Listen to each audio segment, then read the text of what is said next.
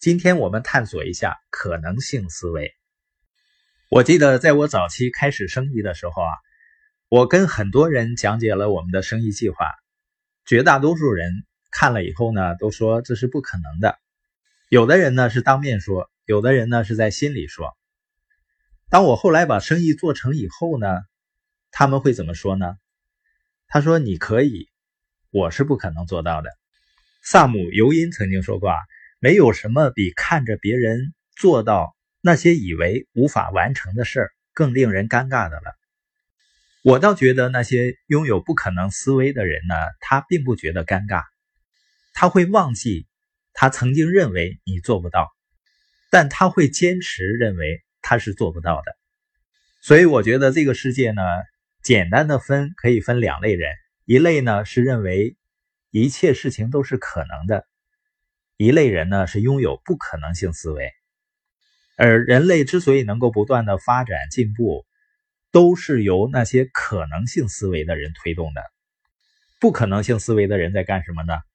他们在负责阻挡，他们也很忙碌，他们在不断的告诉那些有梦想的人说：“你别想了，那是不可能的。”你看我曾经的微信签名呢，是在工资思维的世界里建立资产。实现自由，在偷梦的世界里梦想成真。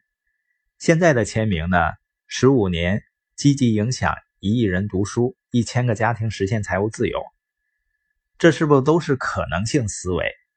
而这个世界上那些看似不可能完成的任务，是不是都是由那些有可能性思维的人完成的？因为他们相信最终会有解决办法。下面我们看一下，我们为什么应该具备可能性思维的一些理由。第一个呢，就是可能性思维可以提升你的潜力，因为一旦你相信自己具备解决某些困难的能力，你就会尝试各种办法，很多扇门呢就会为你打开。乔治·卢卡斯拍摄了《星球大战》系列电影，那个时候很多人批评他想要的特效都没有达到，也没有办法达到。但他是有可能性思维的人，他创建了工业光魔公司，专门制造那些不可能的特效。最后，这家公司成为了他主要的收入来源，帮助他完成其他项目。他的可能性思维和克服困难的信心，对其他电影人和整整一代新电影迷都产生了巨大的影响。所以，一个人如果能够敞开自己的心扉，接受可能性思维，就为自己增加了很多其他的可能性。另外呢，可能性思维啊，还会为你吸引机会和人脉。乔治·卢卡斯的例子让我们看到，具备了可能性思维的思考者是如何创造新的机会，吸引大家的注意。雄心万丈的人会吸引大人物。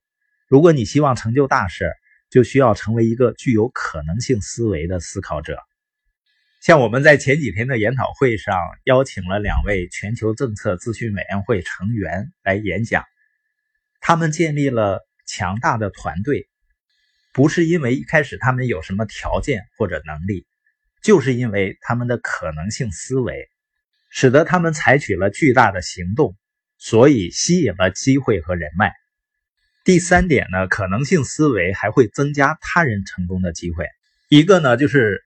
拥有可能性思维的人啊，往往是拥有很大的志向，壮志凌云是有感染力的。所以在具备可能性思维的思考者身边，你只会变得更有信心，你的目标会更加远大。而我发现呢，人们可能会更喜欢在不可能性思维者的身边，为什么呢？因为他们会让你觉得舒服，因为你也是不可能性思维嘛。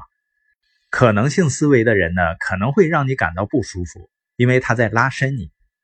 还有呢，人们更喜欢听那些水平跟自己差不多的人的建议，或者跟自己关系比较近的人的建议，而不是那些胜利者的建议。我有一个书友啊，他应该也很想拥有自己的生意。我发了我们的生意计划链接，因为他表示呢要合作这个生意。由于时间关系呢，我并没有跟他过多的交流。过了两天呢，他回复我说：“汪老师，不好意思，耽搁您时间了。我想还是先不注册了，我再缓一缓，毕竟自己的本职工作还没有学透。如果做自己的生意呢，难免会分心。正常的沟通呢，我是应该问问他原因。由于时间关系呢，我就回复了他一段话。我想他应该是受到周围的人的影响了。我是这样回的：这个生意是能创造财务自由生活的工具，你的工作呢是解决生存的工具。好好听听我朋友圈的美国钻石的演讲，要相信我。和钻石们的话，你未来就能财务自由。相信周围整天忙于生计、过着不满意的生活的朋友的话，你就会过着不满意的生活。我们虽然不熟，但要记住，我拥有资产性收入，你的熟人多数就是拥有一份工资性收入。我能帮助你的，要抓紧我。朋友圈找五盘美国钻石演讲，各听十遍。然后告诉我你的决定。我的意思是在人生活的道路上呢，你可以选择相信谁。你选择相信谁，你最终就会过上谁的生活。今天播音的重点呢，就是要拥有可能性思维，因为可能性思维可以提升你的潜力。